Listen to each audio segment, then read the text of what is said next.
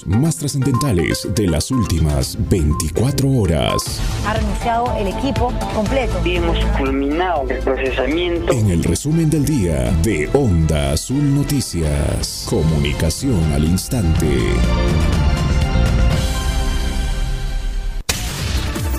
Pobladores del distrito de San Antón alertan presencia de animales salvajes que vienen atacando alpacas y ovejas.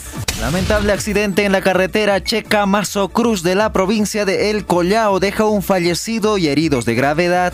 En Puno, precio del gas llega hasta 58. En Desaguadero, gas boliviano se vende a 38. En Puno, empadronamiento a productores agrarios y pecuarios avanzan en los tambos, mientras que en agencias agrarias están en proceso de coordinación. Entre Cuyo Cuyo y Sandia, transportistas se quedaron varados. Informan que hay derrumbes por lluvias.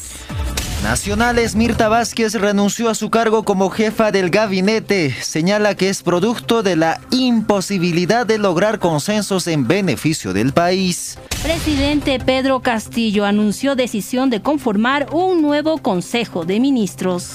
Internacionales Estados Unidos planteará ante la ONU una mayor presión a Rusia para evitar un conflicto en Ucrania. Miles de vuelos cancelados por tormenta de nieve que azotó noreste de Estados Unidos. Hasta aquí el resumen del día de Onda Azul Noticias, comunicación al instante. Onda Azul. Onda Azul.